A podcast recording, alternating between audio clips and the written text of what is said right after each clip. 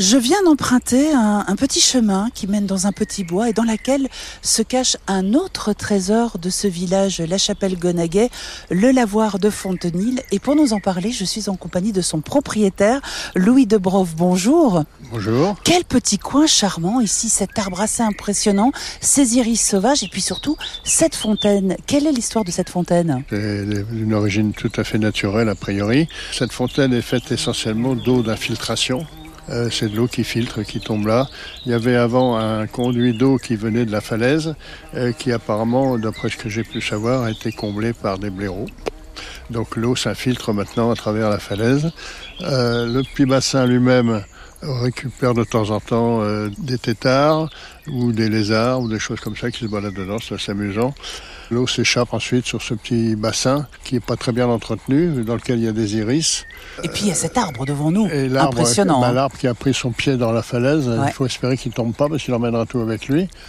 Il est très beau. Et il y a une niche. Et, et alors également. cette niche qui est sur la falaise, il y avait avant une statue de la Vierge.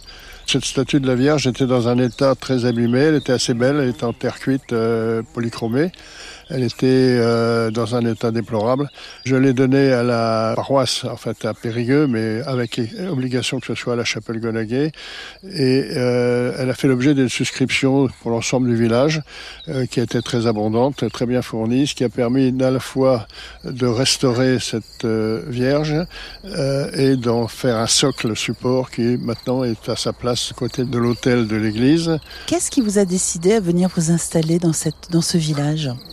Oh bah, c'est pas moi qui l'ai décidé parce que ma famille est originaire de la chapelle. Je l'ai relevé juste depuis 1740 déjà. Mm -hmm. Donc je parle de ma famille au sens large du terme, étant donné que c'est une maison euh, qui vient de ma grand-mère, laquelle l'avait de sa mère, qui l'avait de sa mère, qui l'avait de sa mère, et ainsi de suite. Et en fait, euh, la connaissance que j'en ai de la propriété, c'est qu'elle était, elle appartenait à des médecins de Périgueux, le docteur Segui, c'est venu comme ça dans la famille. La chapelle Gonaguet, une vraie douceur de vivre. Je vous invite vous également à découvrir ce village et de découvrir les trésors cachés, ces trésors où l'eau a toute son importance.